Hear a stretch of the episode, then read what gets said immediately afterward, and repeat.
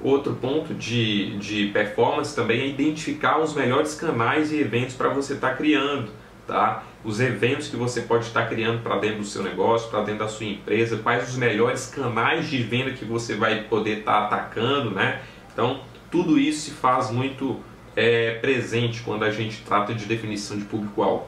Outra coisa é saber o timing das ações e lançamento de novos produtos, é, se você conhece seu público-alvo, se ele tem uma sazonalidade né, no mercado, é nítido que se você souber a sazonalidade, saber onde acontece os picos né, maiores de venda, de interesse, você vai saber orquestrar uma campanha com uma maior maestria. Então, se faz é, esse benefício também aqui é nítido na definição do seu público-alvo.